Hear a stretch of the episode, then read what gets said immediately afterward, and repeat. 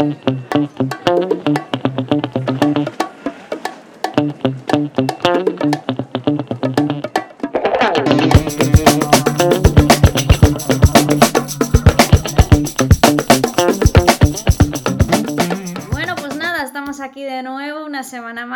rayos y retruécanos. Os parecerá raro que se os salude así de repente, pero es que esta semana ha habido unos cambios así mm, de última hora, bueno, ni de última hora, debido a que ha sido los Goya y, y esta semana queríamos dedicarlo un poquito a comentar los resultados de los Goya. Y pues eso, que en lugar de editorial, pues tenemos aquí una pequeña introducción simplemente para comentar el tema de que vamos a hablar y para Em, decir que Ángel, eh, mi compañero, mi partner in crime, mi hermano, bueno, ex hermano adoptivo, eh, me ha abandonado con rata de dos patas y en su lugar ha venido la otra pata de nuestro trípode, porque claro, parece que Ángel y yo somos siameses, pero en realidad aquí somos tres. Y no es otro que un antiguo colaborador que ha estado con nosotros eh, cuando fue los primeros episodios de rayos y retruécanos durante la pandemia, cuando estábamos todos encerrados. En la friolera de un programa. Exactamente, en la friolera de un programa, ya se me ha adelantado. y no es otro que nuestro compañero, amigo, otro hermano adoptivo, Pablo Santos. Hola. Hola, ¿qué tal? ¿Qué tal? ¿Cómo estás? Eh, Ana, ¿qué tal? Eh, bueno, un poco por ponerme en contexto, yo creo que participé hace dos años y pico, sí, justo en cuarentena, que recuerdo que habíamos hablado, eh, bueno, fíjate si pasó tiempo, que había salido el, documental de, The Last Dance, que, eh, bueno, en su momento tanto, tanto éxito tuvo sobre la carrera de, Michael Jordan y un poco la Es verdad, cierto. De los Chicago Bulls de, de, los años 90.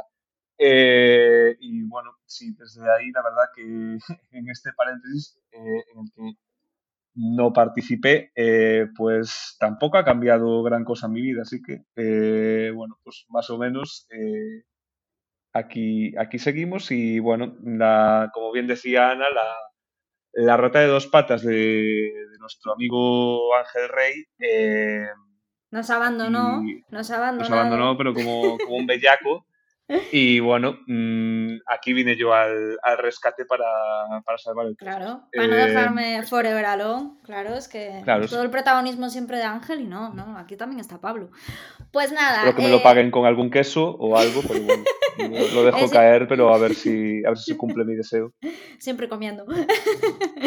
bueno, pues pues eso, eh, vamos a hablar de la gala, como hemos dicho, eh, vamos a hacer un poquito un repaso de lo que es el cine español, porque realmente yo no sé qué me, qué me pasa este año, yo no sé si es cosa mía, pero bueno, es un comentario que he estado viendo mucho en redes últimamente, de, no sé, aún el otro día, Kike Peinado creo que fue que le vi en Twitter, ¿no? Que había dicho, joder, uno de los mejores años del cine. Y es que yo no sé si es que mm, venimos de la pandemia y como que todo ya nos parece todo chupiguay, tenemos, no sé, inyectado una, un rollo así de felicidad y de que todo nos parece maravilloso, pero es que me da la impresión de que eh, todas las pelis te pueden gustar más o menos, ¿no? De las que estaban nominadas, pero que como que no me daba pereza verlas. Y no solamente en el cine español, sino que me ha pasado también con las nominadas a los Oscars. Que es como que, digo yo, ha habido para mí este año concretamente, eh, ya saliendo un poco de los Oscar, que aún queda un tiempo para pelearnos con eso, pero con el tema del cine español, un nivel muy bueno. Muy, muy, muy, muy bueno. No solo por el tema. De, de acuerdo. ¿A que sí? No solo por el tema de que sean directoras, de que haya más presencia femenina. No, no, fuera de eso. Ya lo que es puramente técnico.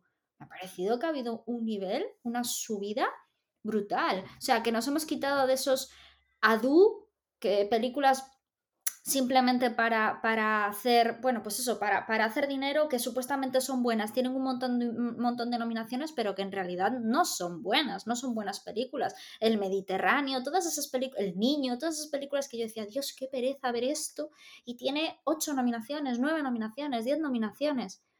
Este año Sí, que esos son, son un poco esos intentos quizá de hacer una, una peli, pues... Eh, más de estilo americano, por llamarlo de alguna manera, o a lo mejor en algunos casos pues algo más sensible era más de tirar por la por la superproducción, por decirlo de alguna manera, o la película más efectista, como el caso de, del niño, pues por ejemplo, que comentabas, pero que, bueno, que realmente con la, con la imagen de que seguíamos un poco eh, a bastante distancia del cine del otro lado del charco, pero es que yo creo que 2022 mm, es el año donde eh, para mí se puede decir que a nivel general el cine español eh, pues, ha tirado completamente la, la pared y, se puede, joder, ya semejar en, en calidad eh, y, quitarnos el complejo de encima y no tener nada que, envidiar eh, a muchas producciones americanas. O sea, eh, tenemos casos, pues, tipo lo que contábamos, asbestas, incluso un modelo 77, un Cinco Lobitos, que son películas de una factura tan bonita, en el caso de asbestas, de una factura tan Mm, impecable realmente, porque, bueno, ya lo, trataremos más adelante, pero es que es una peli que conjuga una calidad eh, técnica espectacular, un, para mí un, buen guion, que ya es verdad que venía de base de una, eh, pues una historia real que había sucedido en, Galicia, pero, pero en general eh, creo, que, creo que si juntamos un poco las principales obras nominadas, por lo menos en, en lo que son los premios Goya. Creo que, es un año que aparte si comparamos lo que, lo que está nominado y cuáles son un poco las consideradas mejores obras de 2022 en el, en el cine norteamericano, mm, creo que, es un año donde, donde nos podemos mirar prácticamente cara, cara a cara con, con, con este cine, con el, con el cine americano. Y aparte es un poco lo que también dijo en un momento dado en la gala eh, Antonio, Antonio de la Torre, ¿no? Que yo siempre me leo con los nombres. Sí, sí, sí, em, Que dijo en un momento que eh, mencionó a Santiago Segura por las películas estas tan taquilleras que está haciendo, la de A Todo Tren y Padre no hay más que uno. Padre no hay más que uno, sí. Sí, que son películas que están haciendo mucho dinero en cines. Y jojo, también hay que mencionarlo, porque eso también que haya ese tipo de películas también hace que haya subvenciones y ayudas para hacer otro tipo de cines, que es imprescindible. O sea, el cine taquillero es necesario. Y o sea, que también ha habido éxitos a nivel taquilla, no solo a nivel calidad. No solo a nivel películas de calidad, sino que ha habido eh, películas que no estaban nominadas, pero que han hecho mucho dinero en, taquilla. Joder, es que eso es una maravilla. pero bueno, para mí eso no... Sí, pero para mí eso no es algo nuevo tampoco, lo del ejitazo del cine español, porque tenemos ahí los ocho apellidos vascos, eh, los Torrente, los eh, El otro lado de la cama. Es decir, eh, sí que venimos de, años donde sí que el cine español pues ha cuajado una película concreta. Es verdad que pues igual no podemos hablar de que, no sé, el top 10 de películas más taquilleras mm, del año por lo general tenga una predominancia de cine español, pero sí que es verdad que, bueno, en las últimas décadas sí que solemos ver pues que siempre asoma eh, algún, algún hit, por, llamarlo de alguna manera, entre las películas más, más taquilleras del año. Yo ya no solo voy a, lo que es la, facturación de las, películas, evidentemente es necesaria porque, al final es un buen espaldarazo para seguir haciendo cine español, pero, pero igualmente eh, cuando hablamos de, de, factura, yo es que creo que lo que te decía antes, creo que en, pocos años se concentró eh, tan buena factura de, películas por lo general. Por lo general. Es decir, eh, muy. O sea, este año estoy eh, asombrado con la, con la calidad del cine español. Sí, porque un poco, un poco, es eso que es que es lo que decías tú, ¿no? Ha habido taquillazos, por ejemplo, yo me acuerdo de Los Otros, que ha sido una de las películas más, taquilleras de, los, de la historia, ¿no? aparte también hizo muchísima taquilla en el extranjero con ese eh, con esa Nicole Kidman, ¿no? Que atraía un poquito el, público de fuera. Pero hmm. eh, yo creo que este año como que sí, un, la del perdón, la del tsunami, que no me sale el nombre ahora, la de Bayona, lo imposible. La de Iwan McGregor, con estaba un jovencísimo Tom Holland también, que estuvo, estuvo la gala de los Goya, si no me equivoco. Y mm, sí que es cierto que, yo que este año como que veo eso, que no solo es calidad de cine, sino que también ha habido sus éxitos también, ¿no? Y, y joder, un Tadeo Jones también que salió hace años, ¿no? Que también creo que lo había petado. O sea, que ha sido un año redondo. Y que sigue produciendo películas esa saga, porque realmente este año también estuvo nominada una de ellas. Es decir, tienen éxito y tienen recurrencia y esas secuelas eh, siguen, siguen produciendo en taquilla. Sí, sí, sí, sí, sí, sí, sí. No, la verdad es que yo estoy súper, yo estoy súper contenta con el nivel de cine de este año. También tengo que mencionar eh, que ha habido como mm, temáticas muy dispares, ¿no? O sea, estamos hablando de Modelo 77, que habla, pues eso, de la época de después de la muerte de Franco, de una la típica película sobre cárcel. Luego Cinco Lobitos, que es una película súper em, familiar, pero muy hmm. reivindicativa a la hora del feminismo. Tenemos Asbestas, que es una historia de un caso real de, de asesinato, en el que, bueno, pues se, va viendo, eh, eh, es un caso real que pasó en Galicia, ¿no? Eh, llevado a la gran pantalla, que eso es muy típico, las películas, lo que decías tú, americanas, antes, ¿no? De haciendo referencias al cine americano.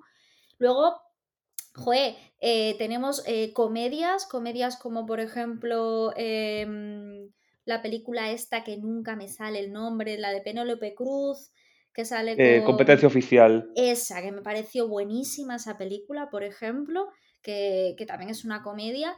Y como que tenemos que muchos géneros, eh, alcarrás, costumbrismo rural puro y duro, o sea, el costumbrismo del de siempre, o sea, que hemos tenido como... Sí, la reivindicación de lo, pues digamos, de lo regional, por decirlo de alguna manera, del...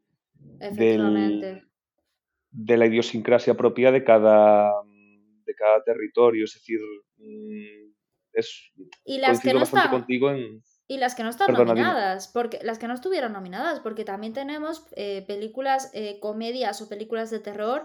Salió el mm, Veneciofrenia con Alex de la Iglesia salió también el mismo año eh, mm, la última de El último pasajero también de Alex de la Iglesia que estuvo súper bien es decir películas de terror como el eh, cuarto pasajero, ¿no? sí, exacto, el cuarto pasajero. O sea, ha, habido películas de terror muy buenas. Eh, o sea, ha sido un año, yo creo que muy, muy, muy ecléptico y a la vez eh, muy bueno, ¿no?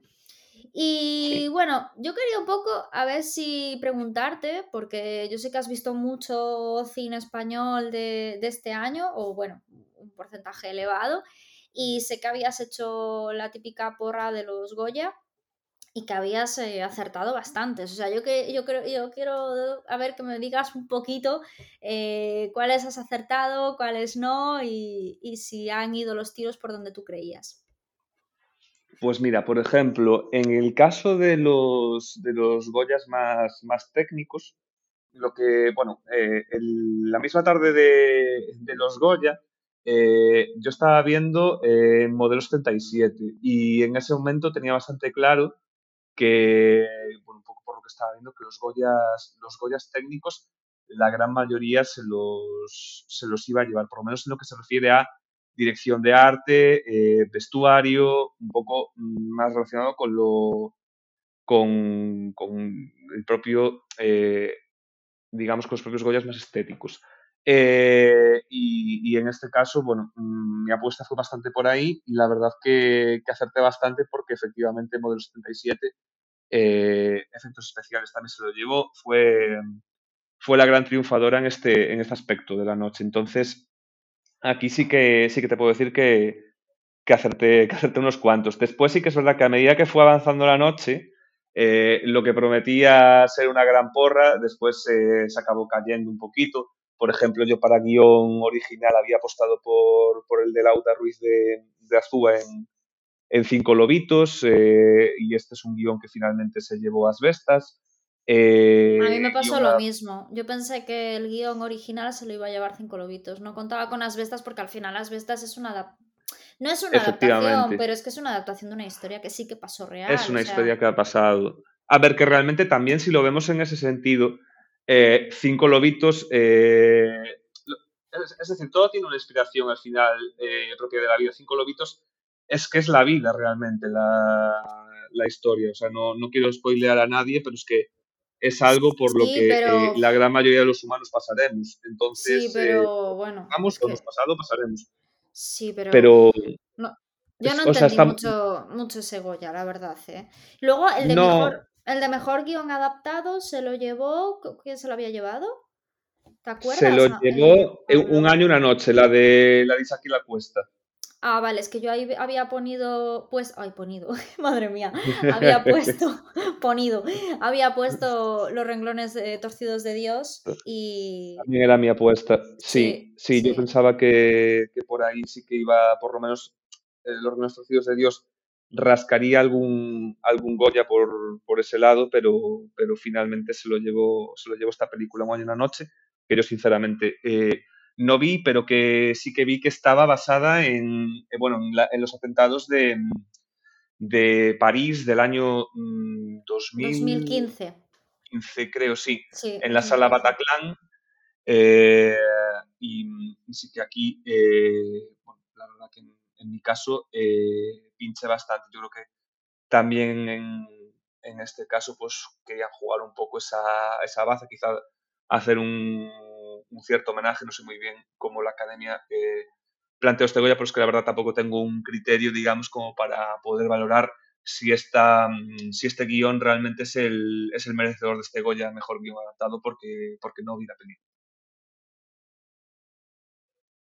Y con los, los básicos, es decir, actor, actriz, mejor película, eh, mejor director, ¿cómo fuiste con esos?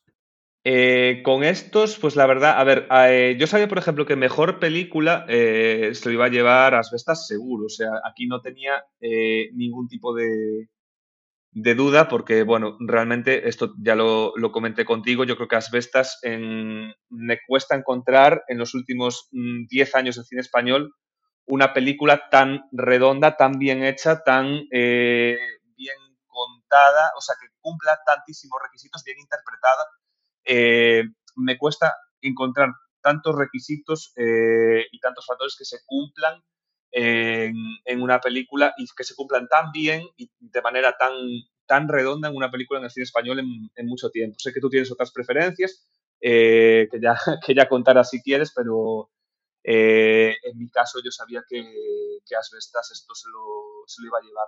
Después, pinché, por ejemplo, en, en el Goya Mejor Dirección. Eh, mm, no es que tuviese bastante claro, pero pensaba que se lo llevaría al Carras. Eh, o sea, que se lo llevaría Carla Simón, por, el hecho de, mm, sobre todo, bueno, ya mm, omitiendo pues un poco lo, eh, la, propia película, para mí el, hecho de trabajar con actores amateurs y, digamos, guiarlos y hacer que, que den unas buenas interpretaciones, la verdad, o sea, no son en general unas, interpretaciones eh, sublimes, pero la verdad que cumple, mm, cumple muy bien. Es una película que, pues, con, este reparto, digamos, eh, con poca experiencia, ha conseguido un oso de oro en, Berlín. Entonces, eh, en este caso sí que creo que, o creía que se premiaría bastante el, mérito de, Carla Simón de trabajar con, este, con este elenco. pero bueno, mm, me parece también muy justo que se lo hayan dado a, a Sorogoyen, o sea, no tengo tampoco ninguna objeción, pero eh, sí que mm, pensaba, porque como realmente yo sabía que Alcarraz eh, no se llevaría, o sea, no se llevaría muchos premios porque realmente las categorías en las que competía, en mi opinión, tenía películas eh, mejores que ella. Pero, pero no creía tampoco que se, que se fuese de vacío. Y yo también pensaba que como, digamos, también como reconocimiento por ese, mm, por ese premio internacional en Berlín, eh, sí que pensaría que, la academia le, daría el, Goya Mejor Dirección a, Carlos Simón. Pero bueno, aquí está claro que me, equivoqué.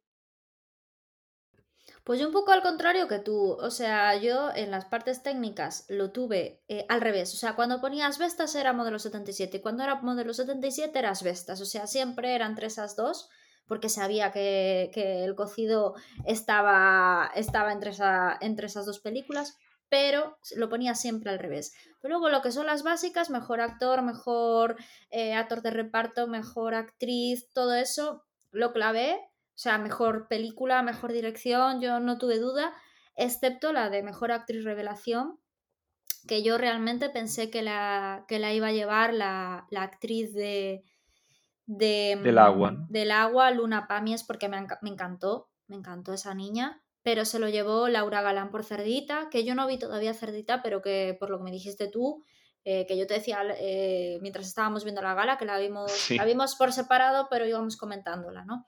Eh, yo te decía, Luna Pamies, y tú me decías, Laura Galán, cualquiera de las dos se, la merece, se lo merece, ¿no? Sí. Es que para mí realmente, por un poco por peso que tienen en, en la película, porque al final tenían competidoras, pues que era por ejemplo Anoting, en el caso de, de. Em, realmente eh, no es tampoco, no es enorme el peso que tiene, que tiene Anotin dentro de, esta película. Eh, la chica lo hace bien, pero, pero bueno, creo que tampoco era un papel que, eh, soporte. En Alcarrás yo creo que es muy coral. sí, es que yo creo que ningún papel destacó. Así como Susi Sánchez, dije yo, madre mía, en cinco lobitos. Y Laia Costa, madre mía, en cinco lobitos. Pero, o Bárbara Leni en Los renglones torcidos de Dios que sí hizo un papelón, pero es que en Alcarrás para mí no destacó nadie. Es que hay que diferenciar bastante el tipo de películas que son. Es decir, Los Renglones Torcidos de Dios es una película hecha para Bárbara Leni. Es decir, eh, la vez que eh, es un, guion, es eh, incluso el vestuario, que, pues, es como, es una película hecha a medida para Bárbara Leni, para, hecha para su lucimiento. Eh, Alcarrás no, Alcarrás es, eh, es una película súper coral, eh, donde digamos que varios personajes se reparten cuotas de, protagonismo y justamente el entorno, o sea, la, defensa de la tierra, el, un poco los conflictos de, familia, es decir, lo, digamos que las situaciones o, un poco el contexto eh, está por encima de las interpretaciones individuales y de, la, y de personajes concretos. Entonces, em, para el caso que, estábamos hablando de la categoría de revelación, eh, aquí sí que tenía claro que, que Anna Oting no se lo llevaría y que un poco por también por peso dentro de sus películas, ni Valeria Sorolla por la consagración de la primavera, ni Zoe Stein por, por Mantícora, em, tendrían opciones aquí. Entonces, eh, sabía que el papel de, Laura Galán en Cerdita era, era muy bueno, eh, sabía que el de Luna Papis por el, por el agua también, también era un papel muy, muy correcto. Eh, y, que aquí estaría. Yo creía que un poco que por quizá por espectacularidad del, papel se, lo, se, lo, llevaría Laura Galán y bueno, en este caso sí que, sí que acerté. para el caso de mejor actor revelación, Aquí, eh, yo la verdad, eh, no sé tú, Ana, yo aquí pinché. No, no, no yo, aquí, yo aquí lo tuve bien. Es que, ¿sabes qué pasa? Que yo no vi la peli porque a mí ese tipo de películas me pone muy. me agobian mucho. Pero mm, sí que es cierto que dije que, que no sé, lo vi, lo vi, muy claro.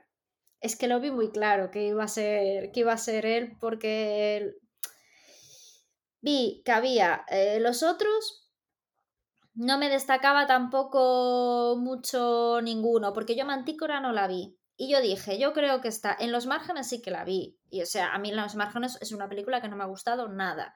Dije, Javier Gutiérrez no se lo van a dar porque esta, esta, es que sale hasta la sopa y siempre hace, o sea, que ya estamos muy acostumbrados, ¿no? Luis Tosar en los márgenes entre que la película... Pero eh, eh, estamos con revelación, ¿eh, Ana? Ah, que me pasé, vale, perdona, discúlpame. que se me fue la olla, discúlpame. Eso, que... Madre mía, eso, perdona. Que es que a mí no me... O sea, el chico, Cristian Checa, que estaba, que estaba eh, nominado por En los márgenes, eh, te estás riendo, desgraciado. No, no, no, no me estoy riendo en absoluto. Ah, vale, estoy, no, es que soy estoy aquí concentrado en nuestra conversación con la máxima seriedad y, dando lo mejor eh, por este club que me paga que se llama Rayos y Retruécanos. Pues eso, que en Los Márgenes, que es una película que no me gustó y es que el chico a mí no me destacó en absoluto. Miquel Bustamante en Cinco Lobitos no me destacó nada. Y luego lo que hablábamos de Alcarrás. Lo que hablábamos de Alcarrás es que los actores tampoco tal. Entonces dije yo, es que clarísimo Telmo Irureta porque es que al final el papel que hace, no he visto la peli, he visto el tráiler, he, oído hablar de ella, el papel que hace, ostras, eh, ojito, ¿sabes? Y aparte hmm. con las dificultades que tiene él ya por su situación, por tanto, yo lo vi bastante claro. A mí donde me la metieron fue con la mejor actriz revelación. El resto, quizás dudaba entre mejor actor de reparto entre mm, Fernando Tejero y Luis Zaera, eh, mejor... Yo aquí no tenía ninguna duda, ninguna. Es que claro, era Luis Taera haciendo un poco de Luis Taera, me refiero. Siempre hace lo mismo, entonces... Pero es que es Luis Taera haciendo de Luis Taera sublime, o sea... Eh, hacerlo muy bien. Creo, creo que es el, dentro de que sí, que es el, que yo creo que Luis Taera está creando un estereotipo, o ya lo tiene creado. sí, el otro, eh, el otro día en La Resistencia dijo, Mejor, prefiero estar Sí, que no le dan un papel cómico. No, y dijo, prefiero estar encasillado que sin trabajo. Él es consciente de que está encasillado, pero hostia, está trabajando un montón, ¿sabes? Ole por ti. Sí, sí, sí. Y luego, mejor Pero bueno, que realmente es un poco un, perfil de papel que, es muy clásico. Pues, por ejemplo, en el cine español tenemos eh, un, por ejemplo, un resines, que es que directamente tiene eh, hacerse un resines, básicamente. Existe la expresión que básicamente Resines tiene un papel. Paco eh, Paco Tous. Por ejemplo, bueno, pero Paco Tous, por ejemplo, con la casa de papel, eh, aquí sí que rompió un poco con, ese papel, digamos, mm, cómico que podía tener con, los hombres de Paco. Es decir, sí que tiene un tinte cómico su, personaje, pero, pero bueno, es mucho más, más serio. Pero, pero eso, por el caso de Luis Tosar, por ejemplo, que es verdad que no es un hombre, por ejemplo, dado a hacer papeles cómicos, siempre pues, se mueven esos papeles de, tipo duro. Es que yo creo que camaleónico, camaleónico, para mí, yo veo Javier Gutiérrez, me parece un tío súper camaleónico, y luego Bardem. Es que Bardem es brutal. Es que Bardem te hace un papel A, te hace un papel B, o sea, a mí en El Buen Patrón me dejó flipando. El, hace unos papelones a veces que te quedas alucinando. O sea, yo entiendo que sea un tío de éxito porque realmente es que ahí es, cuando ves, cuando hay un, un, actor realmente no muy bueno, ¿no? Como pueden ser todos estos que comentamos. No, no, o sea, sublime. Mm. Y yo creo que... Y no nos olvidemos de, de, tu adorado Javier Cámara. Javier Cámara, otro actor súper camaleónico. Sí, sí, yo, vamos, ya sabes que soy súper fan de él. Bueno, eso, que un poco como que yo creo que así un poquito para cerrar el tema este de, los pronósticos, yo creo que está bastante claro, en algunas cosas no podíamos dudar, ¿no? Eh, pero bueno, mm, tú creo que también fallaste en el tema de mejor actor protagonista, que no, que no pusiste a... Sí, yo puse, yo puse a Denis Menochedes, que no sé cómo se pronuncia. Yo lo puse porque mm, de lo que había, eh, creo que era lo que más destacaba. Y, pero bueno, eh, dudaba entre ese y Miguel Enranz. Y luego, mejor actriz protagonista, eh, Ana Castillo hace un papelón en, Girasoles Silvestres, pero es que Bárbara Leni y Laia Costa estaban muy por encima. Pero bueno. Eh, en mi caso, yo para mejor actor había puesto mi porra a Nacho Sánchez. a pesar de que no vi Mantícora, leí que las críticas a su, a su papel eran bastante, bastante buenas. Eh, y te digo un poco por qué lo elegí. bueno, además me, vi el tráiler también un poco para, ver su interpretación un poquito en, el metraje que me podía, que podía dar el tráiler. Y sí que creo que, mm, bueno, en ese papel, digamos, de eh, persona con bastantes problemas, digamos, a la hora de socializar, que tiene un trabajo, pues, eh, de, bueno, era como de modelado 3D con realidad virtual. Eh, bueno, mm, me pareció un, pues digamos, un tipo de personaje bastante eh, cerrado, bastante introvertido, un poco por lo que, por lo que pude ver en el, trailer y, una película bastante diseñada para, para su lucimiento. Y mm, después, digamos, el resto de nominados es que no me terminaba de convencer, porque eh, Luis Tosar es el clásico papel de Luis Tosar. Miguel Herrán eh, no niego que lo haga que lo haga bien, pero hay algo en Miguel Herrán que no me termina de convencer. O sea, no me lo termino de. Es un actor al que no me termino de creer. A mí mm. me pasa lo mismo con Miguel Herrán. así como hay actores que, que, una vez ves una película suya, te metes por completo. Sí, por ejemplo, Mario, Casas, que a mí al principio no me lo creía, pero que ha evolucionado muchísimo y ahora sí que me lo creo, ¿no? O, por ejemplo... A mí me cuesta aún, pero sí. Bueno, no, Matarás, donde ganó el Goya, eh, está, mm. está, brutal, ¿eh? Y luego hay otra actriz que también ha mejorado muchísimo, esta chica que es dobladora, no me sale ahora el nombre, que hace la serie Isabel, Michelle Jenner. Ah, Michelle Jenner, sí. Que al principio a mí esa chica no me entraba, porque se notaba muy sobreactuada y muy tal, y sin embargo ahora me encanta esa chica. O hmm. sea, es que al final, oye, el trabajo y la experiencia es un grado, eso siempre. sí, a mí el caso de... Perdona, dime. No, no, eso, que a mí me pasa lo mismo con Miguel Herrán que a ti. Sí, a mí justo lo que te comentaba. En el caso de Miguel Herrán es, es algo que no me que lo hace bien y me sabe mal, pero decir pues que no me termina de transmitir verdad, no, no, no me lo creo.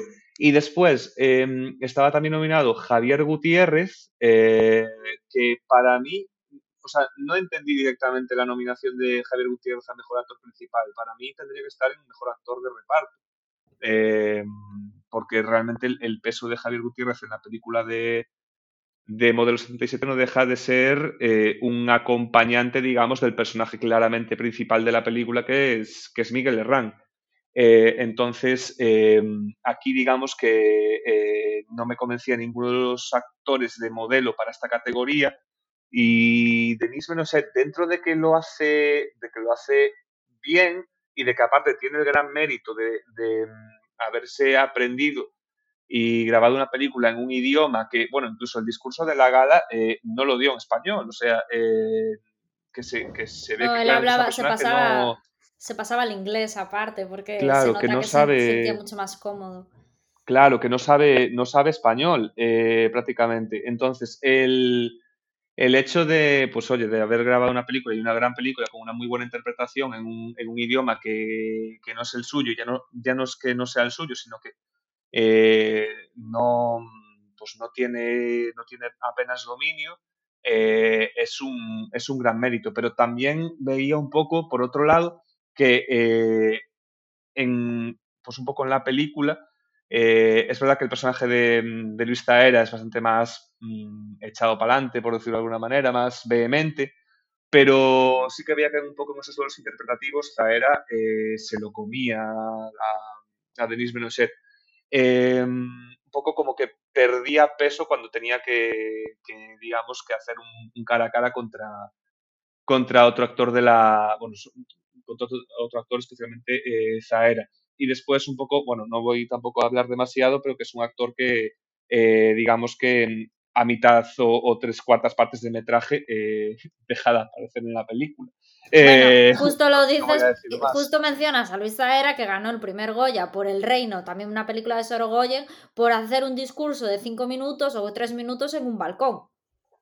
Sí, sí, sí, no, eh, pero claro, el caso de Zaera se llevó, el, se llevó el premio a mejor actor de reparto, es decir... No, y se lo ha vuelto a llevar cuando yo veo mucho más protagonista Zaera en, en esa película que, por ejemplo, la nominación de Javier Gutiérrez que decías tú.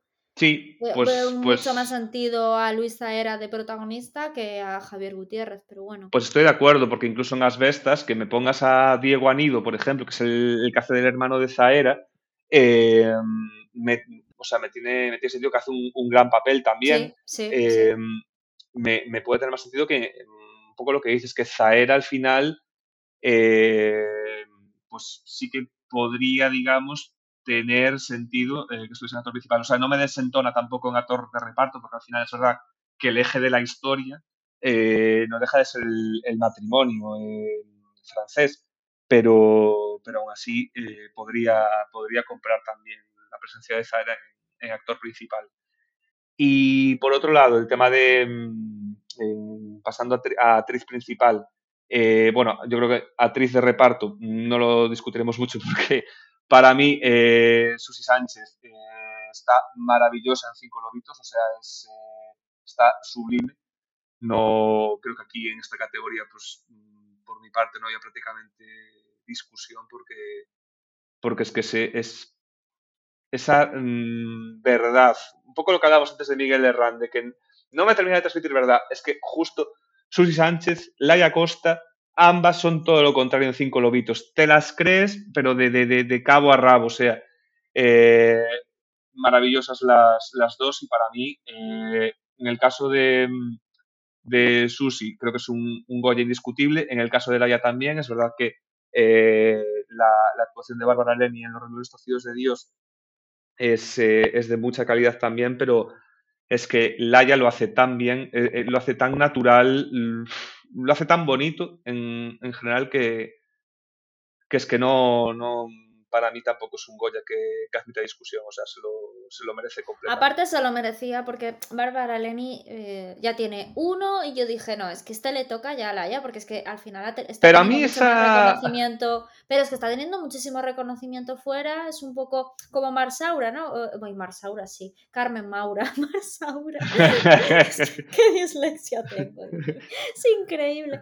Eh, Carmen Maura, que tiene muchísima repercusión fuera, ¿no? Y Laia Costa estaba pasando un poco lo mismo, jo, ya, ya apetecía.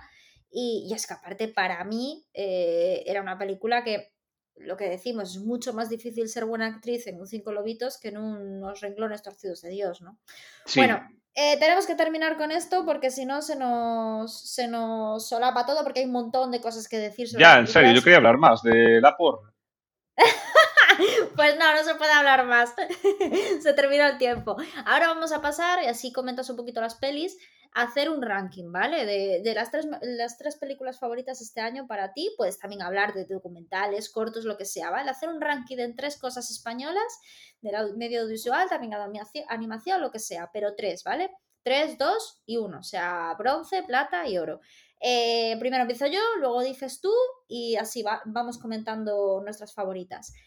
Yo tercer puesto mm, he puesto una película que quizás no es a nivel calidad. Estamos hablando de mejor película ahora, ¿no? Sí, las que consideres, las que consideras tus mejores, eh, eh, o sea, obras audiovisuales de este año, ¿vale? Ya sea documental, animación, película, corto, lo que tú quieras, pero hablamos de tres. Eh, yo voy a poner una película que a nivel calidad quizás no está entre las tres mejores, pero es que yo voy a hacer una reivindicación porque creo que ha pasado muy desapercibida y a mí me pareció una muy buena peli. Y también, joder, hacer un poquito alusión a lo que es la comedia, ¿no? La comedia negra aparte, porque es una comedia con humor muy negro y es raro que yo entre en ese tipo de humor, pero me gustó mucho. Es competencia oficial, eh, interpretada, bueno, protagonizada por, por Penélope Cruz y Antonio Banderas. Realmente no me imaginaba una película así en absoluto. Me parece que Penélope Cruz hace un papelón. No entiendo por qué está nominada en los márgenes, porque para mí en competencia oficial hace muchísimo mejor papel. Antonio Valenderas está increíble. Eh, el, otro, protagonista, que no me sale el nombre, pero lo voy a buscar en un momentito. Eh, también. Pues tampoco lo sé, a ver. Sí, es un actor argentino, Oscar Martínez.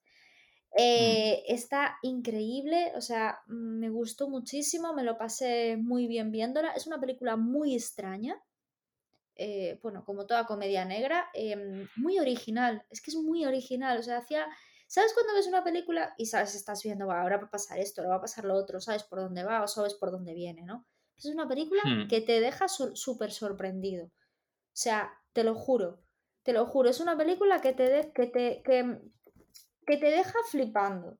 Me, no sé, yo creo que la última película española que me dejó así tan impresionado a nivel de decir no me esperaba esto, quizás es la película Baby, no sé si te acuerdas de ella. Sí. No sé si la viste, que es una película muda en realidad, que no, no hay, no, hay diálogo. Sí, sí, sí, recuerdo, recuerdo haberla visto, sí. Y sí que es verdad que, sí, me había, me había gustado, me había gustado bastante. Sí, que la ves y, eh, no sabes de cómo, pero te, ha atrapado por completo, ¿no? Pues esta peli lo mismo, va llevándote, llevándote, llevándote y dices tú, es que no me espero nada de lo que va a pasar, es una temática completamente nueva, es un rollo completamente nuevo, pero estoy súper dentro, ¿no? Me gustó mucho, sinceramente, eh, yo creo que merece un puesto en el ranking. Tu tercera posición, Pablo. Vale, en mi caso, eh, yo como tercera posición voy a elegir eh, el agua. Eh, me parece, en, general, una obra mm, muy... dentro de la sencillez, me parece bien contada, me parece pues muy bien llevada, en este caso por desde el punto de vista de dirección, con, con Elena López, creo que era la directora, si no, si no recuerdo mal.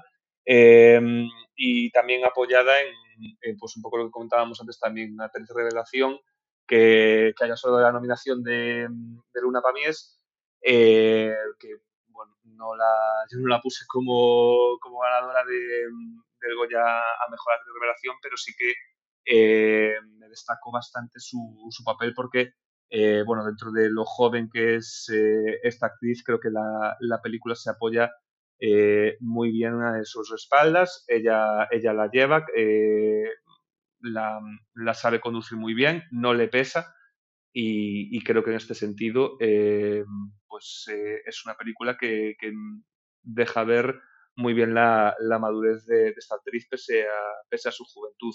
Y, y bueno, en general la, la propia historia de la, de la película, un poco sobre, sobre esa tormenta que, que, parece que va un poco que va a desbordar el, el río del pueblo, sobre un poco esa, ese misticismo, esas, eh, esas creencias que también, que también flotan en el ambiente. O sea, me parece una película eh, sencilla, mm, pero, pero al mismo tiempo muy, muy amena y, la verdad que me, me gustó. O sea, aparte la vi sin, quizás sin grandes esperanzas en ella, eh, no un poco una, un visionado porque no, no quiero decir tampoco obligado, pero bueno, mmm, sentía que, que, debía ver esta peli porque sería, es una de las pelis importantes del año en el cine español y, y la verdad que, que, me, que me gustó.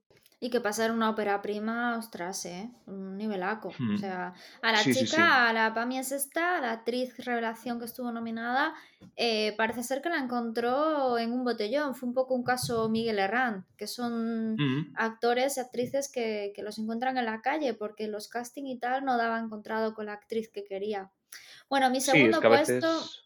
Eh, sí, sí, Didi, a veces. No, es que, es que a veces eh, sí que es verdad que los, un poco eso, que los directores se matan a hacer castings cuando realmente eh, y, y, que chavales que a lo mejor pues no tienen la mayor intención de pues no está la interpretación ante sus inquietudes, digamos, eh, a veces te encuentras el, mejor personaje o, el mejor actor te lo encuentras en la, en la calle. En el caso de, de Miguel Herrán también lo que dices y que y un poco eh, porque mmm, lo que contaba Daniel Guzmán cuando, cuando hablaba de él es que eh, lo veía tal cual eh, él en su, en su adolescencia. Eh, y, y, el mismo Miguel, recuerdo el momento en el discurso cuando, de, de, los Goya, cuando, cuando le agradecía esa, esa oportunidad a, a Daniel Guzmán, eh, diciéndole prácticamente que le había, que le había dado una, una vida. Eh, y, en, este caso yo creo que es un poco lo que, lo que comentas, que, que, a veces un poco la calle o lo que te puedes encontrar en ella suple eh, a, esa, a, esos actores que seguramente y actrices que, se, que, serán maravillosos, pero, pero que a veces no te ofrecen esa verdad de la que de la que hablábamos antes que sí que puede estar en la calle. Que está un día lo había dicho Paco León de su madre, ¿no? Lo que me gusta de mi madre cuando actúa de Carmina es que no está profesionalizada. Es decir, no es del hmm. oficio. Porque una cosa que vas perdiendo conforme te dedicas a, a este oficio, cuando te dedicas a actuar, es eh, esa naturalidad, ¿no? Empiezas a a, hacer lo que tienes que hacer y coges experiencia y sabes cómo hacer las cosas y aprendes, ¿no? Y muchas veces esa inocencia del principio es lo que, es lo que atrapa, ¿no? Que para mí hay pocas actrices que consiguen mantenerlo y para mí una de ellas es Meryl Streep, obviamente, Jennifer Lawrence y a nivel español Ana Castillo. O sea, esa naturalidad, esa inocencia, ese... Es que no lo pierde, no se profesionalizan, o sea, y eso es maravilloso, ¿no? Que se mantengan sí. así de, de, de, joviales y de, y de naturales es, me parece complicadísimo. Para mí tiene un mérito tremendo. Bueno, una del cine segundo... español que para mí me lo, me lo transmite mucho también es Emma Suárez, por ejemplo, es una actriz que también. también no también. se mantiene siempre muy regular y siempre con, pues, con esa dulzura de, de pues, que lleva manteniendo en sus pelis décadas y, y es como que cada, cada peli de Emma Suárez que ves siempre siempre es ella, siempre ves que, Ricardo Darín que transmite eso tiene... y que no lo pierde. Ricardo Darín también. Va, Ricardo Darín ese... es, es, magnético. Es que me tiene A mí me parece ese... una persona magnética. Sí, es que también tiene ese algo que dices tú, es que parece que sales ahí, ¿sabes? Y que sin más, esa facilidad, ¿no? Como cuando ves a alguien pintar súper bien haciendo ra, ra, ra sí. en, el, en, el, en, un folio en blanco y hacen maravillas, ¿no? O sea, dices tú, Sí, que su sola presencia llena la pantalla, no hace falta más. El otro día vi una, una, entrevista que había dado en Leitmotiv a Buena Fuente en el que decía que a él le habían ofrecido un montón de trabajo en Hollywood, pero un montón. Sí. Y que él había dicho que no. Parecía, él habló muchas veces de ese tema. Sí, que él quería, que él quería, que él no, él no quería más dinero. Dice, pues yo, ¿para qué quiero más dinero? Si con el dinero que mm. tengo ya me sobra. Yo voy a, me voy a fastidiar por fama o por dinero el tiempo de estar con mi familia. Entonces dices, no, y porque él también sabe que en Argentina él es una institución y que realmente... Pero Meryl mm. Streep también es una actriz que abandonó un poco el cine, por así decirlo, porque ella eh, se fue a vivir con su marido y sus hijos a Inglaterra, creo que vive en Inglaterra, si no me equivoco, Gales o Reino Unido o algo así. Sí, sí, sí. Y se puso de meta hacer solo una película al año. Da igual lo que me ofrezcan, una película al año, yo voy a estar con mi familia. Dices tú, joder. Es que claro, también eso tiene que ayudar un poquito a no perder esa mm, cuando te mantienes un poco con los pies en el suelo, ¿sabes? Yo creo que también ayuda un poco a mantener esa naturalidad. Yo creo que al final si te profesionalizas mucho y te metes demasiado en el embrollo, vas perdiendo luz. Pero si consigues... Sí, yo creo que también el...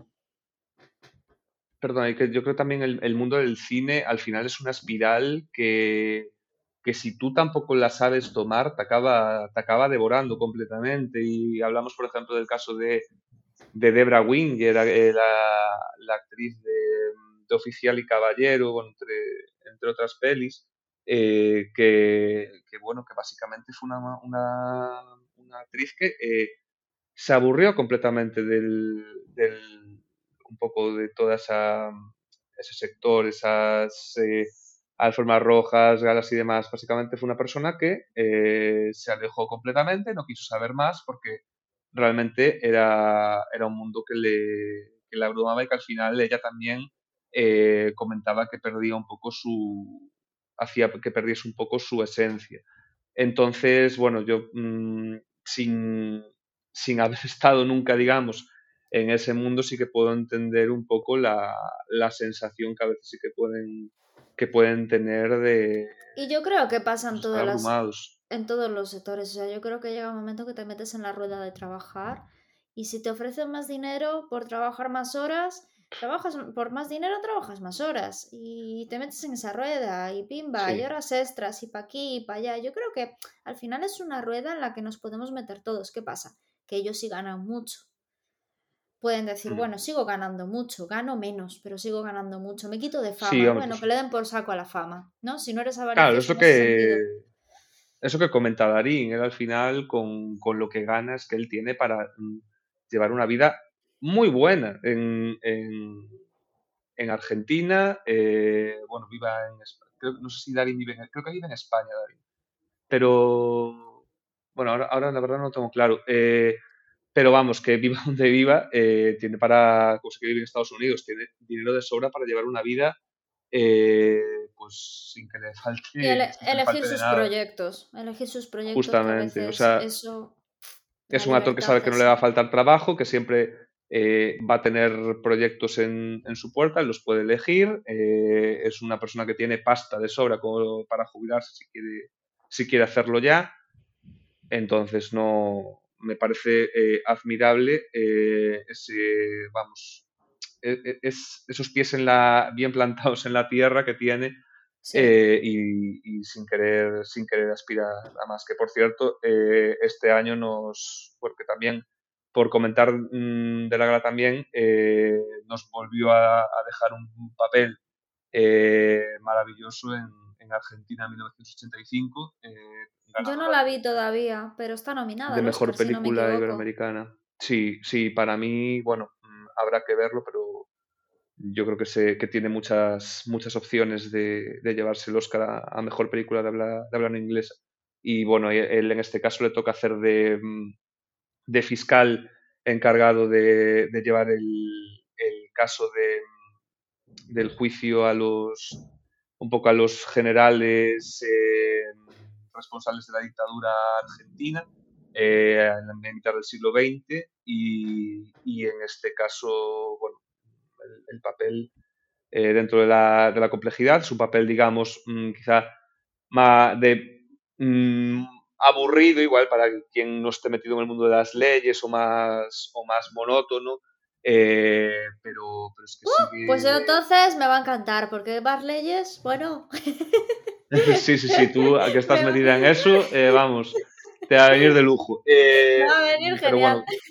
igualmente es que, ya te digo, un papel que puede ser, que es un fiscal, que es un papel eh, a priori aburridotes, que le, le, da el sello también y dices tú, es que es Darín, vuelve, es, es, magnético, llena la pantalla, es que además a los papeles que coge. Es que yo siempre, yo siempre me les da una magia. De Truman, tío, que me daba una pereza ver esa peli, una pereza. Digo yo, pero es que esta peli, ver a esos dos, a esos dos pedazos de bestias del cine que son Javier Cámara, y Ricardo Darín, es que es maravilla, es que me da igual la trama, es que solo verlo, si llega a ser otros actores, esa película era una mierda.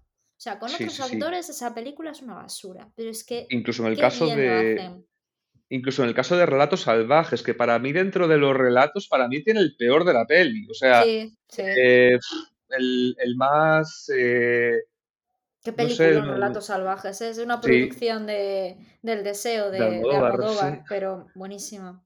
Muy, o sea, yo te digo, la historia era, era bastante en comparación a las, a las otras, porque hay historias mm, maravillosas en esa, en esa película. Justo la que le toca a él no, no es la mejor, pero es que aún así el tío lo borda. Y es, y es que una historia, pues, eh, que es un poco, sin más, eh, la acaba convirtiendo también Hmm. en, una, en, una muy buena, en una muy buena historia. Bueno, no nos desviamos. vamos a desviar. o sea, eso, voy a, voy a seguir con mi. Yo voy a decir ya el puesto 2 y número 1, porque yo sé que tú ya has comentado mucho de la película 2. Asbestas, para mí es la segunda mejor producción audiovisual de, de, de este año. Y la primera para mí, no voy a decir más, Pablo ya ha hablado mucho de ella. La primera para mí ha sido Cinco Lobitos tampoco voy a decir mucho más porque hay un episodio de sobre Retrócanos, creo que el de hace dos semanas, destinado solamente a cinco lobitos y ahí ya explico por qué me parece la peli del año necesaria, que tendrían que ponerla a los colegios, eh, preciosa, eh, bien contada, un guion brutal, unas actuaciones brutales y sobre todo bien cerrada, que qué difícil es cerrar una historia, qué difícil es hacer un final a una historia, qué poco valoramos los buenos finales, que no felices, sino buenos. Y, sí, sí, es así. O sea, las películas, las historias es muy difícil cerrarlas bien. Puedes comenzarlas genial y, irte por, todos los derroteros del mundo. Pero eh, empieza, desarrolla y finaliza increíble. Una muy buena historia. que simplemente te cuentan la vida como es. Sí, pero es que muy poco se valora las buenas historias, ¿no? Eh, me parezco eh, nuestro profesor allí de la universidad, el Ruas, cuando nos hablaba de la storytelling, ¿te acuerdas? Pues, sí, sí, pero sí. es que es muy Un saludo a Ruas. sí, sí, nos escucha. que seguro que está, nada, mañana a reproducir este podcast. Por supuesto. y nada, los tuyos, eh, Pablo. en mi caso, bueno... Mmm no voy a tampoco a, variar mucho respecto a lo que a lo que tú has dicho. Bueno, ya lo he dejado caer antes. Para mí, número dos.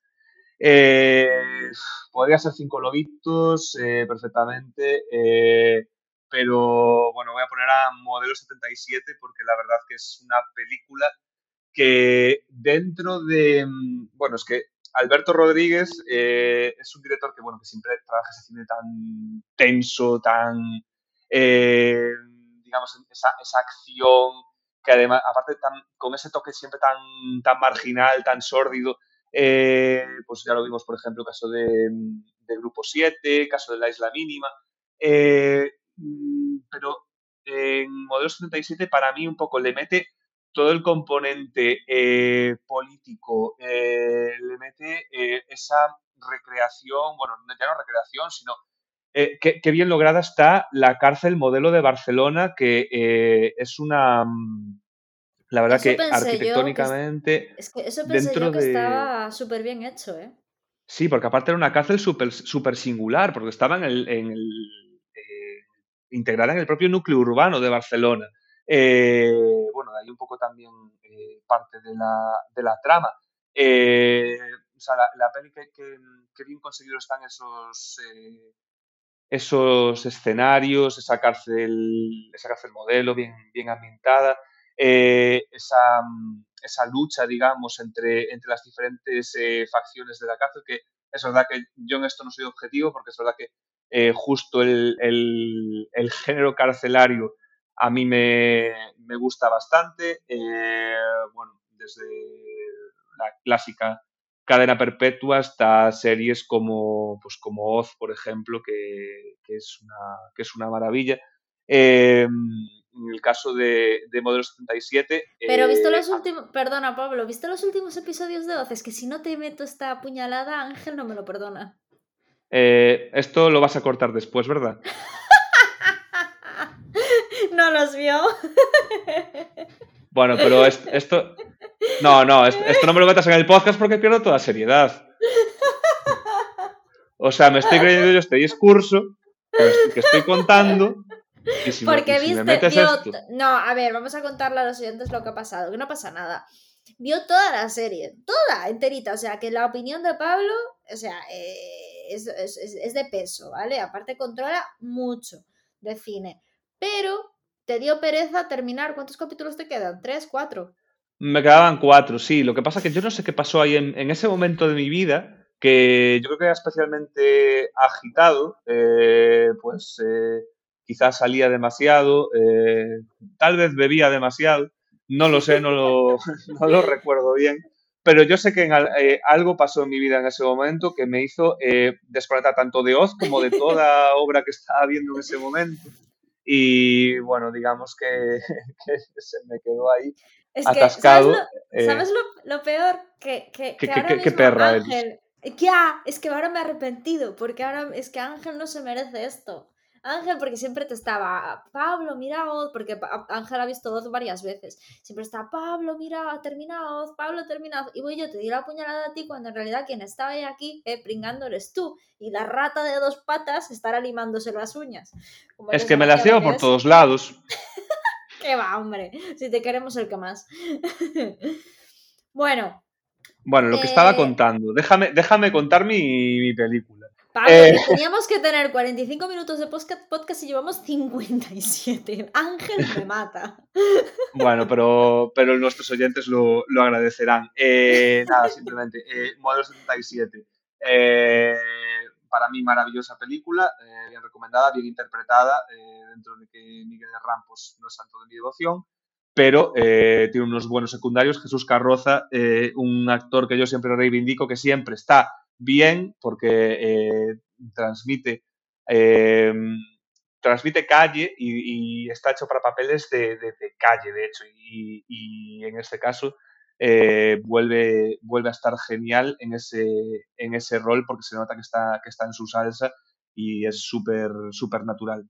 Eh, y nada, simplemente para cerrar, mejor, no vamos a comentarla más, para mí mejor película del año. Mm, obra que recomiendo de 2022 sin ningún tipo de dudas, asbestas. O sea, no, no lo voy a, no voy a insistir más, hemos hablado suficiente durante el podcast de, de asbestas, pero de verdad. Eh, no, mencionaste, la música, que a ti te habría parecido impresionante, que a mí me, había llamado más la atención la de Renglones Torcidos de Dios, la mejor música original. Ahí fallé yo, porque yo las principales las clave todas, pero luego el resto nada. Y... Música y sonido, eh, ambos, ambos en porque, eh, bueno, el, en el desarrollo de la trama, el sonido en Asbestas es capital. O sea, eh, cómo marca esos clímax, cómo, eh, cómo te va eh, introduciendo en la trama, cómo te marca los momentos de tensión máxima. O sea, es que te, hace, te hace sufrir, te lleva esa, esa, música, te, hace vibrar. O sea, yo cuando, cuando salí del cine en su momento y, bueno, me quedé con el cuerpo girado, por, decirlo de alguna manera, eh, pero sabía que estaba, que había visto una gran película, pero sabía también, me había dejado muy marcado el, sonido, o sea, tanto el sonido como la música para mí eran, es que eran fundamentales. Y, creo que, el, recuerdo, porque al final yo creo que el sonido y la música es algo que no valoras tanto en el momento, pero cuando has, cuando has visto la peli y te retrotraes en el tiempo y, te, vas a indagar un poco en el recuerdo de la peli, uno de los grandes recuerdos que te llevas es, el, es, la, es la música y el cómo, y el cómo la música y el, y el sonido en general eh, llevan, la, llevan a la película, o sea, marcan esos, esos momentos y se, y se relacionan con, con ello. Entonces, eh, aquí aquí el, mérito de, en este caso el compositor de, la música de las festas era inglés, si no recuerdo mal, eh, no recuerdo el nombre, no sé si tú, Ana, lo, lo pilotas. No, eh, no, la verdad te es digo que no. ahora... sé que a mí me gustó, para, para, decir, a mí me gustó también mucho el de la banda sonora de Renglones Torcidos de Dios. Me pareció muy buena también. Muy buena. Sí, sí, también me, gustó bastante. Eh, o sea, creo que hubiese sido también un, en cualquier otro año, hubiese sido un, digno ganador, pero, pero es que las veces para mí es insuperable. Perdón que eh, me confundí, no es inglés, es francés, el compositor de la música de las veces, Olivier Arson. Pues mira. Pues sí, la verdad es que, es que ha habido mucho, mucho nivel, mucho nivel en todo, la verdad. Bueno, vamos a pasar a lo siguiente. Ya hemos tenido nuestro ranking, tú con el agua, em, eh, modelo 77 y asbestas, yo con competencia oficial, asbestas y cinco lobitos. Vale, una opinión así muy breve, Pablo, de la gala. Yo voy a decir simplemente que es muy difícil, me parece súper complicado, lo comentaba el otro día Luis Taera en La Resistencia, súper complicado hablar con tantas, tantos, tantos premios, acortar una gala, hacerla amena. La única gala que yo me lo pasé genial fue la primera que hizo Dani Rovira. La segunda también estuvo muy bien, pero sobre todo la primera, pero aún así se hacían larguísimas. El año pasado los discursos fueron horribles. Este año los discursos estuvieron todos bastante bien. Se nota que les metieron caña con el tema del tiempo, porque lo del año pasado fue horroroso. Y mm, sí que es cierto que es difícil. ¿Y qué vas a hacer? ¿Dividirla en dos? Bueno, la gente no vería la gala de los, de los técnicos, solo vería la gala de, de los... Hmm de los, fundamentales, exactamente. Luego el tema de que, ¿cómo, ¿cómo, haces? Como parece que le estás dando más importancia a los actores principales que al, de sonido, al de producción, que al final también son parte fundamental del cine. Entonces es muy complicado. Y yo creo que para lo poquito que hicieron Clara Lago y Antonio de la Torre, porque solo salieron un momentito juntos y luego por separado, un momento Antonio de la Torre y luego Clara Lago, lo hicieron de una manera muy natural. Me los, me los imaginaba más encorsetados, más tal. La verdad es que lo hmm. hicieron lo poquito que hicieron, lo hicieron bien. Y lo bueno, lo único bueno que tengo que decir es que los discursos a mí se me hicieron mucho más a menos. No hubo grandes momentos, como esos discursos, pues el discurso de Miguel eh, Herrán, que siempre lo vamos a recordar, o todos esos momentos clave de los Goya, ¿no? Esos más, más destacados de los Goya. Creo que ha sido una gala más neutra, pero sí que es cierto que se me pasó mucho mejor que la del año pasado. Pero yo creo que hay que buscarle la manera de volver a esa creatividad, joder, que yo digo, mm, misma Carmen Machi cuando presentó Eva H. Eh, no sé, recuerdo grandes presentadores de los Goya, eh, eh, Dani Rovira la primera gala, la segunda incluso, es decir, me falta... Para mí el, cuando, el año también que, que presentaron Buenafuente y Silvia Abril, para mí estuvieron muy bien los dos. Sí, sí, también estuvieron bien, es verdad es verdad. Que fue cuando salió David Broncano, creo que del con, Romero. Como marionetas, sí. Sí. ¿A ti qué te pareció en general la gala? Eh, a mí, a ver, yo tengo un poco de dilema. Eh, vamos, estoy totalmente de acuerdo contigo en el tema de los discursos. O sea, eh, a mí que lo siento por la gente que lo gana, porque de verdad yo en su lugar, pues seguramente también tendría ganas de agradecérselo hasta el camarero del bar de la esquina, pero em, creo que en ese momento eh, no puedes cortar el ritmo de, una gana de esa manera porque si no, no solo tienes que pensar en la, en la gente que lo está viendo en el auditorio, sino que tienes a millones de personas viéndolo desde su casa y desenganchan completamente de la, de la gala. Eh, me parece perfecta la medida del minuto que pusieron este año. Eh, incluso mm, en casos que se pasaran Mm, ligeramente del minuto eran comprensivos y dejaban pues eh, ampliar un poquito, sabiendo que pues eso, un minuto 20, vale, no pasa nada, aquí se, se acepta. Pero mm, en, en ese sentido, eh, bien, eh, los momentos, bueno, para mí estuvo especialmente bien la parte de Antonio de la Torre, creo que estuvo el, el discurso que dio, pues un poco en ese recorrido que fue haciendo por, por el auditorio, eh, hablando con los eh, principales protagonistas de la noche.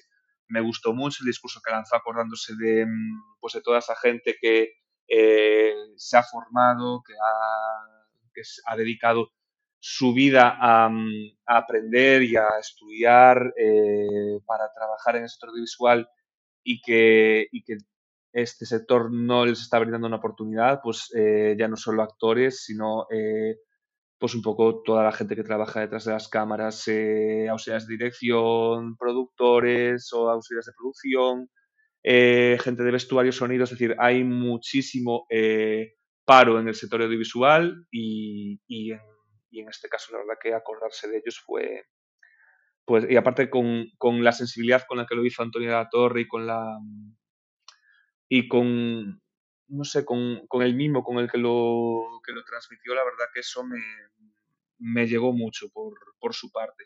Eh, Clara Lago también, también estuvo, estuvo muy bien, pero, pero la verdad que me quedo, me quedo más con la, con la parte de, de Antonio.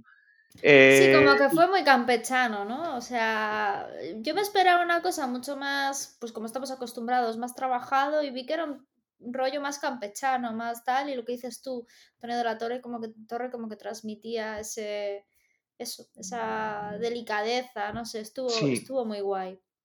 Sí, y después a nivel general es verdad que, y eso también me hizo pensar un poco en que mm, yo echo un poco de menos pues eh, ese tipo de gala con un Dani Rovira, con un Buena Fuente, eh, ese, ese maestro, de, o bueno, eh, incluso, aquí me vas a matar un poco, pero incluso eh, los años en los que pues, estuvieron los chanantes también eh, presentando. O sea, ¿En o sea, ¿estás hablando de Ernesto Sevilla y Joaquín sí, Joaquín Reyes. Pues Joaquín, Ay, Joaquín Torres es el, es, el, arquitecto de Sálvame. es que de verdad no es normal lo mío. Em, tío, a ver, sí, o sea, yo no, pero yo echo de menos esa figura del maestro de, o maestro, maestra de ceremonias que guíe y que conduzca la gala y que tenga varios gags y que tenga eh, pues un poco protagonismo dentro de, de un poco de lo que es el transcurso del, evento. Eh, yo creo que optaron en este caso por un modelo eh, igual parecido al que eh, también hizo los Oscar algún año atrás, que también habían prescindido de esa, durante unos años de esa figura del, pues un poco del maestro, un poco del presentador, eh, y habían simplemente eh, pues eliminado la, la, figura y dar paso a, a, cada premio, a cada actor, a gags eh, concretos, pero, pero sin, sin presentador, digamos. Em, en este caso, he hecho, sí que yo a mí llámame clásico, pero echo de menos esa, esa figura. Y en este caso a mí, mm, yo me terminé la gala con un saborcillo eh, ameno, o sea, gala amena, pero cutre. Eh, me pareció una gala, sí, cutre, pobre, pobre en ese sentido. No, sí, yo también lo creo. No fue una gala rica, digamos, en, en performance, incluso a nivel actuaciones. Eh, pues donde lo que comentabas tú el otro día, donde eh, pues otros años también mm, tienes una, una Aitana, una una malla que le pone también un tono más... Eh, una Rosalía, un tono más divertido quizá a la, a la gala. Este año las, las actuaciones, la verdad que me, me parecieron, o sea, Lolita en 2023, de verdad, eh, con todo el cariño a Lolita, mm, no, tengo ningún interés en ver a Lolita eh, ahora mismo. O sea, entiendo que fue en el contexto de, del centenario del nacimiento de Lola Flores, pero, pero o sea, es que al, yo creo que al público en España es que ahora mismo Lolita no le interesa. Eh, Ay, es que a mí es una peli que, o sea, es una, es una canción que significa mucho para mí. Entonces, disculpad. Entonces, pues no sé, a mí como que me, que me gustó, no sé, no me molestó, la verdad, no me molestó. No, bueno, a ver, mm, entiendo que también querían un poco por ser en Sevilla, querían dar protagonismo al flamenco, también con la aparición de Israel Fernández, tampoco me gustó la actuación de Israel Fernández con Pablo López, sobre todo la parte de Pablo López, creo que no que me Pero era, era Manu, Manuel Carrasco, ¿no? No, era Israel Fernández, el, el, el cantador. ¿Estás seguro? Sí, sí, sí, completamente. Ostras, pues pensé que era Manuel Carrasco, tío. No, Manuel Carrasco eh, ya no tiene ese pelo. Eh, dejó de tener ese pelo en 2004. Lo tiene bastante más corto hoy en día. No, no, eh, hazme caso, Israel Fernández. vale, vale. Y nada, simplemente, simplemente eso, la, tanto en, digamos, gags como en con performance la gala me... Pablo, acá estoy viendo una noticia, Manuel Carrasco y Pablo López, cantantes que actuarán en los Goya 2023. Ana, que, que, que, es, que es Israel Fernández el que cantó, los que cantaron juntos. Pues estoy viendo el Confidencial Cultura. Vale, pero sería antes de la gala, eso. Busca Israel Fernández Goya. A ver. No, ese es el que está después. No sé. Pero ¿cómo que? Ah, sí, alegría de vivir. Sí, sí, sí, sí, sí, sí. Pero entonces Manuel Carrasco y sale en un momento de los Goya. Yo Manuel Carrasco no lo vi o me lo perdí o tal, pero igual, igual no pudo. O sea, igual iba a ser Manuel Carrasco, pero al final no pudo. Así fue el emocionante homenaje de Manuel Carrasco a Carlos Saura a través de Antonio Machado y Juan Manuel Serrat. Sí, al principio de la gala, tío. Ah, vale, es que yo la parte de, Saura no la vi. O sea... claro, fue al principio. Es que ya decía yo, pero si Manuel Carrasco había cantado. Pero, pero Manuel Carrasco no, no, no estuvo con, Pablo López. No, no, no, no, no. no. claro, yo, yo me refería a la actuación de, Israel Fernández y Pablo López juntos. Sí, sí, sí, sí, no, es, que actuaron por separado, vale, vale, vale. Claro. Ahí fue ahí un eh, pequeño lapsus. Nada, pues, pues eso, eh, lo, que, lo, que estaba, lo que estaba contando, que a mí justo la parte de Pablo López en esa canción, la de Alegría de Vivir, me sobró un poquito el tono tan popero para, para esa canción, o sea, necesitaba también sentirla. A mí no me, no me encajó, entre que creo, creo sinceramente que Pablo López creo que estaba eh, constipado o algo, se le notaba que tenía la voz eh, cargada, tenía la garganta mal, por lo menos parecía. Y hmm. entre eso y que, y que a mí no me, lo que dices tú no me encajó, no me pegó, ¿sabes? Así como cuando habían hecho Rosalén, Amaya y la otra chica catalana, que no me sale el nombre, aquella versión con Manu Guisa al piano después, eh, em, hicieron esa versión de, de, las canciones de los Goya y mezclaron, estuvo súper bien aquello. Hmm, no sé si te acuerdas la actuación que te digo, que mezclaron las canciones que habían salido en las películas nominadas a Mejor Canción e hicieron así una versión conjunta, les quedó genial. A mí eso me encantó, pero me encantó. Eh, y encajó súper bien, lo hicieron muy bien. Esto sí que no, no le vi, no sé, no, no entré en absoluto. las actuaciones musicales no me gustaron nada, la verdad. Casi prefiero cuando salió Serrat o el año pasado que salió Joaquín Sabina con Leiva. O sea, casi prefiero eso, hmm. te lo digo de verdad. Pero bueno. No. bueno, tenemos que terminar, Pablo, porque si no nos, volvemos locos, que podemos estar aquí dos, días hablando. Eh, simplemente vamos a hablar ahora para terminar ya. Eh, espero que os haya gustado el repaso que hemos dado así a, lo que es el cine español, audiovisual y a la, a la gala de los Goya en concreto. Vamos a hablar de una recomendación rápida de algo que hayamos visto esta semana y que queramos recomendar a la gente, ¿vale? Voy a empezar yo, Pablo, luego te doy paso a ti. Yo he visto la película O que arde, que es de las eh, pocas películas que se han rodado plenamente en gallego y que han tenido bastantes premios a nivel em, eh, importantes, como son el premio, no sé si había ganado un Cannes, ¿no? Eh, sí, el Festival de Cannes, el premio del jurado en 2019. Sí, la Palma de Oro. Sí, bueno, no, perdón, el premio del jurado, sí, no había sido la Sí, el premio del jurado. Eh, luego eh, ganó dos premios Goya con cuatro nominaciones. Ganó al de mejor fotografía, normal que lo ganara. Mm. Y el mejor actriz revelación con esa eh, octogenaria Benedicta, Benedicta Sánchez. Y la verdad es que me daba mucha pereza verla. Mm, antes que menciona Baby, la película esta que, es em, em, cine mudo, ¿no? Es, es, sí. No hay diálogo. Yo he flipado porque me pasó un poco como con Baby, películas que te dan un montón de, pereza ver y cuando las ves te quedas atrapado, que tampoco hay nada, ¿no? Porque en Baby sí que es cierto que hay mucha trama, pero en O que arde es una peli costumbrista 100%, incluso como que el entorno aún tiene muchísimo más protagonismo que en Alcarrás, muchísimo más. Hmm. Pero es que tiene sí, al final una fotografía, un todo. Tú lo habías visto, ¿no? Sí, al final son, son películas que son cantos un poco a, a cómo nos estamos cargando el planeta. Es decir, eh, Alcarrás al final tiene también un, tema de fondo que es la explotación de la, naturaleza y la, explotación del sector primario, de cómo, de cómo estamos pues un poco masacrando a los agricultores eh, que mm, todo el trabajo que hacen y lo que, y lo que cuesta realmente la, la producción y de hecho eh, se, se, ve también incluso el, e, ese, ese, drama en la película a la hora de, de vender el, el, producto. Yo creo que o que arde es lo mismo, es una, es una llamada de, de socorro de, la naturaleza de la tierra. Un Pero es que a mí lo que, me, lo que me llamó mucho la atención, y te vas a reír, pero yo me quedé flipando, ¿cómo corre Benedicta?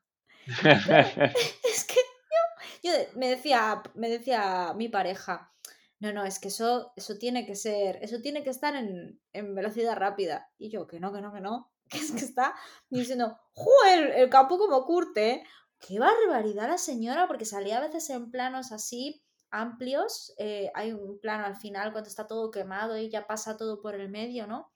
corriendo y luego cuando baja al río al principio de la peli, yo decía, pero esa velocidad, ¿cómo va la señora, colega? O sea, es Usain Bolt. Flipas, o sea, es que, eh, no sé, pero con esa edad, tío, bueno, me pareció, me pareció maravillosa la peli, de verdad, muy bonita. O sea, no es una peli, no es una peli con una trama ahí, ¿sabes? No, es una peli de imagen, de belleza. Sí. De 100% belleza, es muy bonita. Me, gustó mucho. ¿Y tú qué recomendación tienes de algo que hayas visto así últimamente, Pablo? Pues yo te voy a dar una recomendación que va un poco ligada o que arde en el sentido de que el, paisaje y el lugar tienen mucho peso, eh, que es eh, Almas en Pena de Michelle. Fui a ver la, la, semana pasada al, al cine es verdad que es una película, bueno, que no, o sea, tampoco iba súper hypeado, digamos, porque eh, había visto el tráiler y demás, y bueno, no me, no me terminaba de, llamar. Sabía que, pues supongo que le habían dado el, Globo de Oro a, Mejor Peli de Comedia, que además Colin Farrell también se había llevado el Globo de Oro a Mejor Actor. Eh, y venía un poco también, eh, pues em, digamos, con iba, iba, a verlo un poco con el contexto de, estos premios. Eh, pero bueno, ya te digo, sin, demasiadas esperanzas. Eh, bueno, pues la película realmente eh, a mí me gustó mucho. me parece que refleja genial la soledad y, el, y un poco la, la locura a la que te puede vivir llevar, llevar toda tu vida en una isla sin completamente alejada de todo, porque, eh, bueno, Inisherin, que es el lugar donde transcurre la película, es una isla de, la costa irlandesa, eh, bueno, pues eh, completamente alejado de, cualquier donde no va nadie realmente, alejado de cualquier contacto con el exterior, que sí que tiene cerca una isla grande, digamos, pero no, los habitantes del lugar, digamos que no, no han salido de allí, nadie, prácticamente nadie ha entrado. Es como bastante endogámico todo. Y, mm, y bueno, eh, en, en, este caso eh, te refleja muy bien a dónde puede llevar la, soledad y, también como qué mm, malas pasadas mentales te puede jugar y un poco también eh, la lucha por escapar de allí Mm, si quieres un poco pues, conservar ese, ese, equilibrio. Eh, en este caso, bueno, me pareció eh, sobre todo una historia eh, pues mm, con, ese, con, esos tintes de, de comedia negra.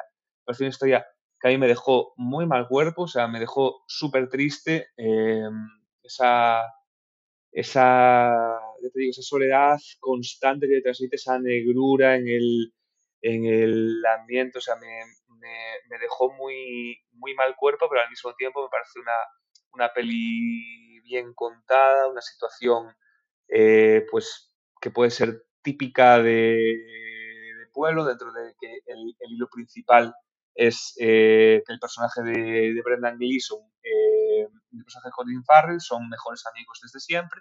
Y simplemente de un día para otro Colm, que se llama el personaje de, Brendan Gleeson, mm, se deja de llevar con, con Parik, que es el personaje de Colin Farrell. Y a partir de ahí, pues se van sucediendo una, una serie de, historias que, pues eso que es un poco, eso sí que es un poco rocamolesco, pero sí que al mismo tiempo, y nosotros, por ejemplo, en mi caso, que, bueno, soy de, un pueblo de, Galicia, sí que eh, veo muchas cosas eh, de este pueblo que está eh, o sea, de esta, isla, reflejadas lo que puede ser una aldea marinera de la costa gallega. Entonces, eh, aquí eh, sí que, bueno, la, sensación que me dejó, a pesar de eso, de, ser amarga y de ser eh, triste, me dejó con la sensación de, ser en general una, muy buena película y que yo creo que, sería candidata a, llevarse el Oscar a mejor peli. Y, bueno, y, en cuanto a interpretaciones, para mí están, están muy bien los dos, tanto y, incluso la, la que hace de hermana de Colin Farrell en la, en la peli, que es la actriz Kerry Condon, eh, también está, para mí está especialmente, especialmente bien porque soporta muy bien pues Pablo, hablando, hablando un poco de esto, eh, se me está ocurriendo que podíamos hacer también un especial de los Oscar cuando sean los Oscar, ¿eh? también a la rata de dos patas, porque ya no se llama Ángel, ya se llama rata de dos patas, pues eh, seguramente no se abandone. Pero bueno, ya te pediré a ver si tienes un momentito para pasarte por aquí. Vale, bueno, haré un hueco en mi este agenda. En tu de agenda, exactamente. Creo que es a finales de este mes, ¿no? La gala o a principios del que viene. Eh, es la segunda semana de marzo, creo que es el fin del 12. Vale, pues eh, ya prepararemos algo seguramente. Y. Sí.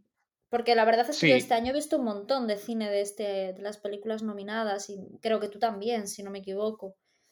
Sí, bueno, me falta todavía, pero bueno, intentaré, intentaré pegar un sprint para llegar con la máxima información al, podcast.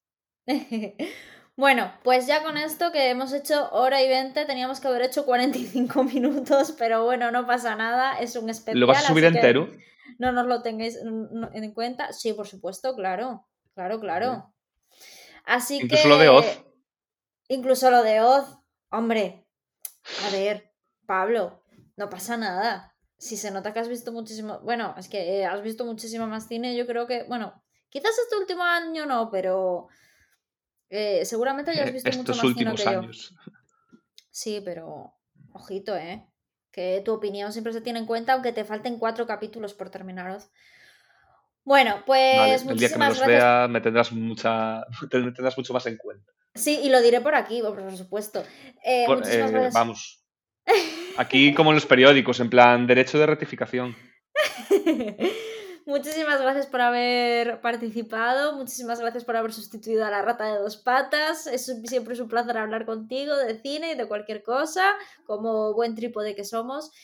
Em, así que nada, oyentes, con esto terminamos por hoy. Eh, no olvidéis de seguirnos y apoyarnos dejándonos un me gusta, un follow de cinco estrellitas en cualquier aplicación de podcast. Podéis contactar con nosotros, ya lo sabéis, en arroba rayos podcast, la cuenta oficial del podcast en Twitter, y seguir nuestros vídeos en nuestra flamante cuenta de TikTok, arroba rayos. Y nosotros nos vemos la semana que viene en Rayos y Retruécanos, el podcast.